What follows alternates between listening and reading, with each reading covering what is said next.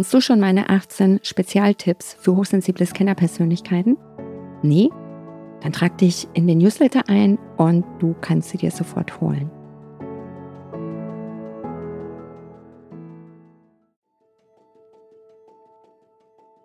dass auch diese künstlerische Leistung vielleicht in manchen Augen auch nicht genug gewertschätzt wird und gleichzeitig dann eben auch die Künstler da in so einen Strudel verfallen wie, okay, wenn der nicht bereit ist, das zu zahlen, dann kann es ja auch nicht so viel wert sein. Herzlich willkommen zum Podcast Hochsensibel und vielbegabt erfolgreich. Der Podcast für außergewöhnliche High Potentials mit Herz und Verstand. Ich bin Bettina Maria Reuss, Karriere-, Business- und Mentalcoach für hochsensible Scanner-Persönlichkeiten und ich helfe dir dabei, dein Potenzial zu erkennen und es beruflich wie privat erfolgreich einzusetzen. Die heutige Folge habe ich wieder die Karina zu Gast. Hallo Karina. Hi Bettina.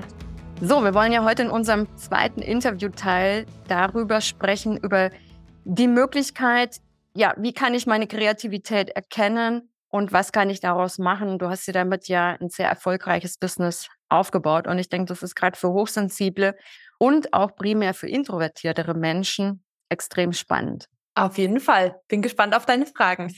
genau. Magst du dich noch mal kurz vorstellen für die Menschen, die, die, die den ersten Teil nicht gehört haben, die dich noch nicht kennen? Sehr gern. Also ich bin die Karina Stolz. Ich bin Visualisierungsexpertin und schaffe es, jedes Thema, egal ob 120 Strategiefolien, ob 300 Seiten Buch, auf eine Seite zu reduzieren und das in schön zu visualisieren. Und das mache ich auf Auftrag für Unternehmen und mittlerweile helfe ich auch anderen Menschen dabei, diese Fähigkeit zu erlernen. Mega, genau darüber wollen wir heute sprechen. Karina, wie hast du deine kreativen Fähigkeiten entdeckt und wie können andere das für sich entdecken? Meine Fähigkeiten habe ich entdeckt, als mich andere darauf hingewiesen haben. Also ich glaube, das ist ganz oft so bei eigenen Talenten und Stärken, dass man die selber gar nicht erkennt, weil die für einen so selbstverständlich und so natürlich sind. Mhm. Und bei mir war es eben das Zusammenfassen und das Visualisieren. Das ist so, ja, das macht doch jeder und das kann doch jeder und das ist ja gar nicht schwierig. So. Und das war mir ganz, ganz lange Zeit ein Rätsel und es ist teilweise immer noch, dass, es, dass die Leute das nicht einfach machen, weil es ja nicht schwierig ist. Und mir war eben ganz lange selber nicht bewusst, dass dahinter eine Stärke verborgen ist und ein Talent. Und gerade diese Kreativität habe ich eigentlich immer verbunden mit diesem Glaubenssatz, wer kreativ sich nennt, der muss irgendwie toll zeichnen können. Und ich konnte das gar nicht. Also in der Schule waren immer so diejenigen kreativ, die irgendwie in Kunst eine 1 plus hatten und da krasse Zeichnungen abgeliefert haben. Die waren kreativ, ja, aber ich auf gar keinen Fall. Und äh, deswegen habe ich mich ganz, ganz viele Jahre überhaupt nicht als kreativ betrachtet. Und das kam dann erst dadurch auf, als ich ähm, mit meiner mit meinen Visualisierungen irgendwie rausgegangen bin, als da Kollegen drauf geschaut haben oder als ich auf LinkedIn aktiver wurde, dass andere sagen so, boah, das ist ja krass kreativ. Und irgendwann, nachdem es vielleicht dann zehn Leute gesagt haben, dachte mir, okay, vielleicht ist da jetzt was dran. Aber ich selber habe das ähm, für mich gar nicht so, so stark wahrgenommen. Und ich könnte mir vorstellen, dass es vielen so geht, dass eben die eigenen Talente als selbstverständlich wahrgenommen werden und man die gar nicht so aktiv wahrnimmt. Das, das kann ich bestätigen. Ich befasse mich ja tagtäglich damit im Karrierecoaching, ja, hochsensiblen und vielbegabten mit ihnen die Talente rauszuarbeiten. Und die sind ja ganz oft im kreativen Bereich. Ne? Also Kreativität ist immer ganz oben oder wird immer ganz oben genannt. Und klar kannst du das in ganz unterschiedlichen Teilbereichen anwenden. Ne? Du kannst es ja, Kreativität kann sich klar auf Kunst ausrichten, dass man jetzt sagt, okay, ich, ich kann gut malen, ich kann gut musizieren, ich kann auch gut texten, äh, ich kann gut Designs machen und so weiter. Aber das sehen die meisten für selbstverständlich. Und was ich auch immer höre dann in den Coachings, ist dann so, ja, aber das ist ja nichts Außergewöhnliches. Und ich weiß auch gar nicht, ob ich gut bin. Und bei vielen ist es auch so, wenn sie dann doch erkennen, dass es ein Talent sein könnte, dass es dann auf gar keinen Fall ausreicht, überhaupt etwas damit zu tun. Ja, und die Kreativität, die gibt es ja auch in so vielen anderen Bereichen. Also ich kenne zum Beispiel ganz viele kreative Maschinenbauer. Das ist ja eigentlich was, was man so voll dem technischen Spektrum und da bist du total logisch unterwegs und so voll geradlinig zuordnen würde. aber dass man vielleicht irgendwie zum, zum Maschinenentwerfen oder auch zur Kundenkommunikation total kreativ äh, Ansätze haben kann, ähm, das unterschlagen vielleicht auch viele und trauen sich da weniger zu, als, als eigentlich an Talent und an Stärke da ist. Mhm. Jetzt herrscht ja so auch weitläufig verbreitet ein bisschen so der Glaubenssatz, mit Kreativität kannst kein Geld verdienen. Das ist eine brotlose Kunst. Wie siehst du das? Oh, super schade. Also, das ist auch ein, ja, ein krasser Glaubenssatz, der aus meiner Sicht in, in dieser ganzen Kreativbranche auch bearbeitet werden darf. Weil ich bin, oder ich, ich erlebe das selber, dass sich ganz viele Künstlerinnen und Künstler auch unter Wert verkaufen. Mhm. Eben ihre Leistung gar nicht anerkennen können, beziehungsweise vielleicht auch gar nicht wissen, wie werthaltig das ist, was die da machen. Und das tut mir echt im Herzen weh, wenn ich dann höre, dass ja, äh, für welche Stundensätze da teilweise gearbeitet wird und dass sich da Leute aufarbeiten und äh, auch irgendwie, weiß nicht, Künstlersozialkasse, dass dann die Auftraggeber nochmal irgendwie extra zahlen müssen und lauter so Zeug irgendwie da, da habe ich echt so einen inneren Clinch mit dieser Thematik in der Branche, weil es einfach extrem schade ist, dass auch diese künstlerische Leistung vielleicht in manchen Augen auch nicht genug gewertschätzt wird und gleichzeitig dann eben auch die Künstler da in so einen Strudel verfallen, wie, okay, wenn der nicht bereit ist, das zu zahlen, dann kann es ja auch nicht so viel wert sein. Aber dass es eben vielleicht auch Kunden gibt, die bereit sind, dafür mehr zu bezahlen und die dann eben auch angenehmere Kunden sind, in diese Hemisphäre kommen die meisten dann gar nicht. Also der Wert nach außen, der Wert oder meinen Wert oder der Wert dessen, was ich vermarkten möchte, ob das jetzt Kreativität in welcher Form auch immer ist, ob es, ob es eine Dienstleistung ist, hat ja auch ganz, ganz viel mit dem eigenen Selbstwert zu tun. Ja. Das heißt, wenn mein eigener Selbstwert eher eingeschränkt ist, dann werde ich das natürlich auch nach außen zu vermarkten. Ne? Wie siehst du das? Ich komme ja als Wirtschaftsingenieurin aus dieser komplett durchstrukturierten Unternehmensthematik und weiß, wie viel Geld da ausgegeben wird für Consultants und was da eben so übliche Tagessätze sind und so weiter. Deswegen bin ich da schon mit einem ganz anderen Preisverständnis äh, reingekommen. Nichtsdestotrotz habe ich, glaube ich, für meine erste Visualisierung habe ich 0 Euro genommen und für meine zweite 70 Euro. und es hat sich über die Zeit einfach gesteigert, weil auch ich auch eben nicht wissen, wie viel das wert sein kann, nicht wusste, was ich dafür nehmen kann. Mittlerweile sind wir da im äh, vierstelligen Bereich und da hat es hat, einen ganz schönen Sprung hingelegt. Aber ja, ich sehe das so, dass man sich auch als Künstler eben die, dieses Kundensegment aussuchen darf, das eben bereit ist, für das, was ich leiste, diesen Wert zu bezahlen, den es hat. Und das hängt natürlich davon ab, was genau ich mache. Aber sich dann eben zu überlegen, okay, in welcher Nische bin ich denn unterwegs? was kann ich denn mit meiner Kreativität an Werthaltigkeit leisten, sodass Kunden dafür einfach einen vierstelligen Betrag hinlegen. Sich das zu fragen und nicht zu sagen, okay, ich habe jetzt Grafikdesign gelernt und der übliche Stundensatz in der Branche beträgt, keine Ahnung, irgendwas zwischen 60 und 80 Euro. Okay, dann finde ich mich jetzt damit ab und dann ist es halt so. Und da vielleicht irgendwie in, auf, sich auf einen anderen Weg zu machen und zu gucken, okay, was könnte ich denn mit dieser Fähigkeit noch alles machen, wofür Unternehmen bereit werden, A, mehr zu bezahlen und B, was mir einfach unglaublich viel Spaß macht. Mhm. Also Mindset heißt es ja, ist zu 90 Prozent entscheidend über Erfolg oder eben auch Misserfolg. Wie siehst du das? Was, was, was kann man tun, um ja, sich mental um die, um die innere Haltung zu verändern, dahingehend, dass es überhaupt von der inneren Haltung her möglich wird, dass du ja mal vierstellige Beträge vielleicht auch hoch vierstellige Beträge für deine Dienstleistung abrufen bzw. verlangen kannst. Aus meiner Erfahrung hat es ganz viel eben mit dieser inneren Arbeit, die du ansprichst, zu tun. Und bei mir hm, hat das oder hat sich das dadurch entwickelt, dass ich sehr viel an mir selber gearbeitet habe, eben in Zusammenarbeit vielleicht auch mit Mentoren oder auch mit Business Coaches dass ich auch mir wieder Inspiration woanders gesucht habe und geguckt habe, okay, was machen denn die? Und wie viel nehmen die denn? Und so, okay, mh, dann könnte ich das ja auch mal ausprobieren. Also auch wieder diese Experimente starten, ne, was wir auch in der letzten Folge schon hatten. Mhm. Ähm, zum einen sich Unterstützung irgendwo an die Seite zu holen, dann aber selber auch die Energie aufzuwenden und zu sagen, okay, ist das, was ich glaube, ist das wirklich so?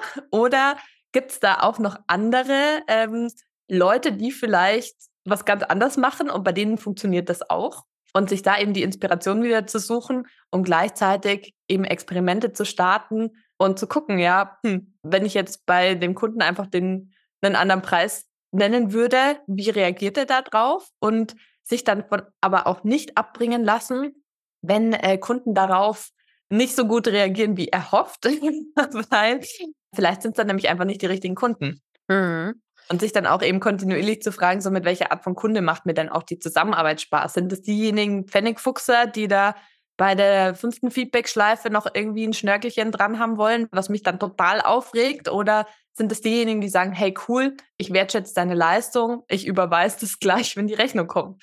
Mhm. Ja, es, es ist mega spannend und bringt es einfach auf, auch auf den Punkt.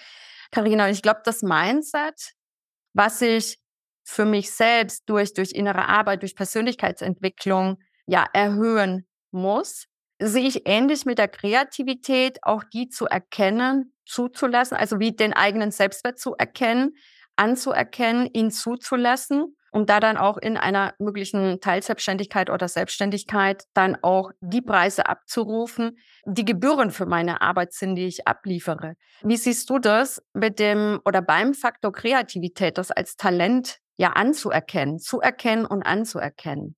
Das ist auch ein Prozess, der wahrscheinlich nicht von heute auf morgen geht. Also ich kann mir dann vielleicht einreden, so ja, okay, ab morgen äh, halte ich mich für kreativ und mache das jetzt so. Aber ich glaube auch, dass das einfach über einen längeren Zeitraum sich vollstreckt, dass man eben auch wieder viele Experimente macht, dass man viel, viele Werke auch selber erstellt, dass man selber in, in seine eigene Kreativität reinkommt, um irgendwas Vorzeigbares dann zu haben, zu dem man dann auch wieder Feedback bekommt. Ne? Und das ist dann wieder so ein sich positiv verstärkender Kreislauf. Für einen selber ist das vielleicht, ja, okay, jetzt habe ich irgendwie gefühlt schon wieder das 15. Mal das Gleiche gemacht und das sieht ja irgendwie alles ähnlich aus. Ähm, aber wenn dann andere und viele andere von außen kommen und sagen so, hey krass, das ist ja mal wieder mega gut geworden und wo nimmst du denn diese Kreativität her? Dann durch viele Wiederholungen sickert das langsam ins Hirn ein und dann begibt man sich auf diesen Prozess der eigenen Kreativität, Anerkennung. Genau, also es zu erleben und zu erfahren. Ja, absolut. Genau. Machen. genau, Erfolg hat drei Buchstaben tun. Genau, es ist immer wieder das Gleiche, gell? Es ist immer wieder das Gleiche, genau. Jetzt kommen wir mal auf die ganz spannende Thematik. Du bietest ja ein Business, was du selbst praktizierst, mit Hochsensibilität, mit Vielbegabung, was du jetzt auch anderen Menschen lehrst. Also du hast ja sowohl dein eigenes Business damit aufgebaut und bildest jetzt auch andere Menschen damit aus. Was genau tust du da? Welche Möglichkeiten bietest du? Also das Visualisieren ist eine Fähigkeit. Und eine Fähigkeit kann man lernen, genau wie man ein Instrument lernen kann. Und als ich äh, auf LinkedIn aktiv wurde und eben diese Buchzusammenfassungen gepostet habe, kamen dann Leute auf mich zu und meinten, kann man das lernen? Und ich dachte mir, ja, irgendwie mit Sicherheit und habe mir halt dann was überlegt, wie man das runterbrechen kann. Und genau diesen Prozess, diesen Workflow, welche Schritte unternehme ich, dass am Schluss die Visualisierung so aussieht, wie sie aussieht, genau das bringe ich bei, weil das ist im Prinzip eigentlich eine Abfolge von immer den gleichen Themen, immer die gleichen Abläufe, die dazu führen, dass am Schluss eben eine Seite fertig und in schön visualisiert wird. Also das bringe ich zum einen als Skill bei mhm. und zum anderen habe ich dann eben auch aufgrund meiner Elternzeit äh, letztes Jahr, habe ich dann auch ähm, festgestellt, so hui, wenn jetzt hier Anfragen noch reinkommen, wer macht die denn dann? Weil ich bin jetzt irgendwie gerade raus.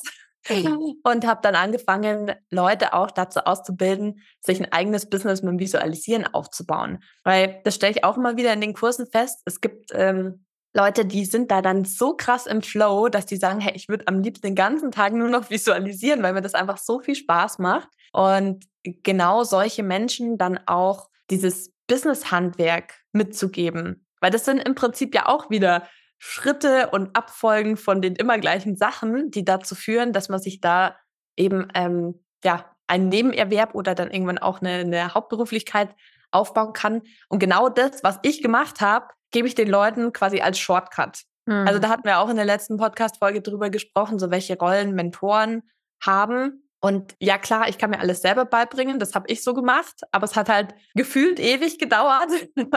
und wenn ich dann zu jemandem gehen kann, der mir sagt, okay, wie kriege ich das jetzt in der Hälfte der Zeit oder kürzer hin und wie kriege ich das schneller hin, dann muss ich mich halt nicht durch jeden Sums da selber durchfriemeln. Mhm.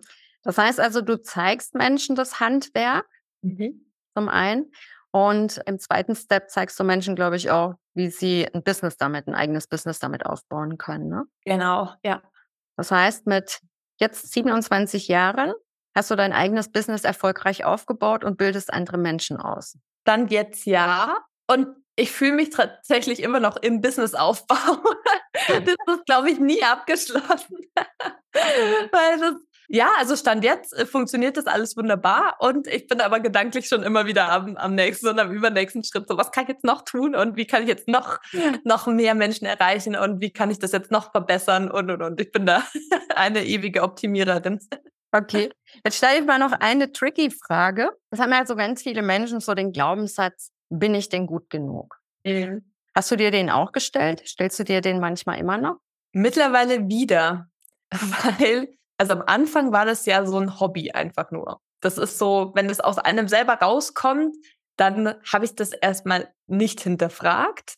Und dadurch, dass ganz viel positives Feedback von außen kam, eben über LinkedIn-Kommentare und Nachrichten und auf Events, äh, dachte mir, okay, das, das ist cool, das mache ich jetzt. Und mittlerweile mache ich das ja seit über vier Jahren. Und gefühlt für mich sehen die Visualisierungen irgendwie alle ähnlich oder irgendwie gleich aus. Ich mache immer das Gleiche. Das ist so, so ein Workflow, der halt bei mir in Fleisch und Blut übergegangen ist. Und mittlerweile stelle ich mir schon wieder die Frage, so ja, äh, müsste das jetzt nicht irgendwie mal was anderes sein? Oder wenn ich auch an einem Kundenauftrag sitze, dann so, bezahlen die jetzt wirklich Geld dafür, dass ich jetzt genau das Gleiche wieder mache? Das ist doch irgendwie, hm. manchmal sickert es noch gar nicht so ganz ein, weil ich einfach so viele Ergebnisse schon hatte und die irgendwie wenn ich die nebeneinander lege, da ist dann natürlich eine Wiedererkennbarkeit drin. Und ich glaube, je mehr man von was macht, desto, desto fader wird manchmal dieses Ergebnis, wenn man sagt so, hä, jetzt durchlaufe ich schon wieder den gleichen Workflow und am Schluss kommt zwar was raus, da sind die Kunden voll mit happy und aber war's das jetzt? also die, die Frage kommt wieder, vielleicht auf einer anderen Ebene. Und ich glaube, das ist auch typisch für egal, was man macht und was man gut kann, man ist nie am Ende angelangt. Also genau was Businessaufbau betrifft oder was die eigene Kreativität zu erkunden betrifft. Ne? Das, das ist nicht so, dass man das einmal macht und dann ist gut, sondern das ist ein Prozess. Und der Prozess ist anders, wenn man am Anfang steht und der Prozess ist anders, wenn man das schon vier Jahre macht. Aber es ist immer noch ein Prozess. Und was meinst du, entwickelt sich das immer weiter? Weil, sag mal, viele äh, hochsensible Scanner haben ja so ein bisschen die Angst, oh, ich muss mich auf was festlegen und dann, und dann verzichte ich auf was anderes möglicherweise. Und ich möchte doch lernen und wachsen und mich entwickeln. Und das, das ist echt so ein Glaubenssatz für viele, gerade wenn sie so in die Teilselbstständigkeit oder Selbstständigkeit wollen, dass sie sagen, oh Gott, ich muss mich festlegen. Kann ich da noch wachsen? Kann ich mich da noch entwickeln? Was ist da noch möglich? Also ich aus meiner. Erfahrung jetzt mit fünf Jahren Selbstständigkeit kann sagen, es hört nie auf, dass du dich entwickelst. Ne? Also ich für mein Empfinden erfinde mich, glaube ich, mittlerweile pro Jahr zweimal neu. Das ist immer so ganz, ganz witzig, wenn du so in diese Phasen kommst. Die fängt meistens damit an, wie du es gerade gesagt hast. Man zweifelt erstmal, bin ich überhaupt noch gut genug? Ja. Ist es das noch? So, da weiß ich mittlerweile, okay, der nächste, der nächste Wachstumsstep steht jetzt gerade an. Total ätzender durchzugehen, weil es fühlt sich wirklich wie ein Geburtsschmerz an, bis du durch dieses Nadelöhr dich durchgewurstelt hast. Und es ist ja eigentlich so, dass im, im Unternehmertum, was ja heißt, ich unternehme etwas. Ich unternehme jeden Tag etwas. Ne? Unternehmern, Unternehmung, Unternehmer, Unternehmerin. Ich unternehme etwas. Das ist wirklich so Unternehmertum runtergebrochen. Ne? Würdest du das bestätigen, dass wenn man den Sprung in die Teilselbstständigkeit oder Vollselbstständigkeit gewagt hat, dass man ja immer mit einer Dynamik sich weiterentwickelt, immer wieder sich neu erfindet, über sich hinauswächst, trotz dass man ein Business macht, wo vielleicht viele Abläufe, viele Prozesse gleich sind und man auch das Gefühl im Ergebnis hat, als ja immer das Gleiche. Absolut. Also genau diese Entwicklung, die, die geht dann so rasant im Unternehmertum, wenn ich es jetzt auch vergleiche mit den vier Jahren Angestellten-Dasein, weil es einfach nicht vorhersehbar ist, wo man in einem Jahr oder in zwei Jahren steht. Wenn mich jetzt jemand fragen würde, ja, wo siehst du dich in drei oder fünf Jahren, würde ich sagen so, boah, überhaupt keine Ahnung, weil ich hatte nicht mal vor einem Jahr einen Plan, wo ich jetzt heute stehe. Weißt du, da, da sind so viele Rädchen in Bewegung, allein wenn man irgendjemanden äh, kennenlernt, äh, der einem einen, einen wertvollen Impuls liefert, dass sich ein Business in eine ganz andere Richtung entwickeln kann. Oder wenn man ein bestimmtes Coaching oder Mentoring macht, dass man darüber ganz neue Ansätze und Ideen entwickelt.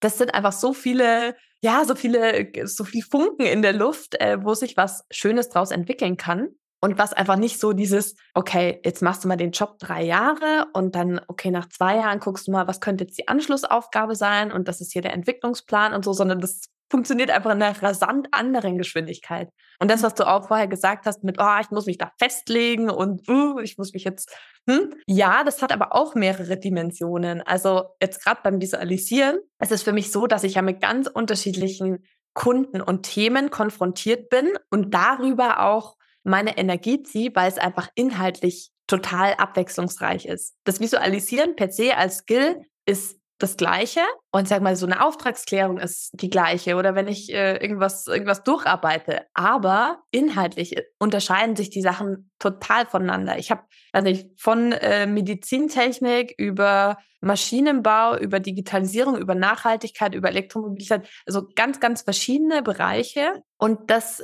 da kann ich mich inhaltlich austoben. Also ich glaube, wenn man sich sowohl inhaltlich austoben will, als auch jeden Tag was ganz anderes machen will, dann wird schwierig, das clasht irgendwann. Irgendeine Konstante muss es geben. Mhm. Und gerade beim Visualisieren ist das Coole, man tut sich immer leichter mit Visualisieren, weil es einfach eine Übungssache ist. Es ist eine Fähigkeit. Und gleichzeitig hast du aber ständig wieder neue Inhalte. Das ist für mich sehr, sehr befriedigend. Okay. Mega. Karina, wo können dich Menschen finden, die sagen, boah, das hat mich jetzt total inspiriert, da möchte ich mal nachgucken, ob Visualisieren etwas für mich wäre? Menschen können mich finden auf LinkedIn unter Karina Stolz und ich habe auch einen Newsletter, in dem ich immer wieder wertvolle Tipps zum Visualisieren mitliefere, wo ich auch mal die neuesten Visualisierungen poste. Auf Social Media bin ich sonst noch auf Pinterest aktiv und in Instagram unter Karinas Handschrift. Aber bestimmt äh, verlinkst du das eh in den Show Notes. Das verlinke ich in den Show Notes, genau, damit ich die Menschen auf jeden Fall finden können. Karina, ich sage ganz herzlichen Dank für deinen wertvollen Input. Es hat wieder mega Spaß gemacht mit dir. Danke dir auch. Ich wünsche dir noch einen Happy Day und äh, wir sehen uns ja bald wieder. Genau, vielen Dank. Ja, liebe Zuhörerinnen, lieber Zuhörer, wenn dir die heutige Folge gefallen hat, hinterlass mir gerne ein Like bei Apple, iTunes oder Spotify. Wenn du Menschen kennst, für die diese Folge von heute von Interesse sein könnte, dann teile sie gerne. Ich sage danke fürs Zuhören, ciao und ade, bis zur nächsten Folge. Alles Liebe, deine Bettina.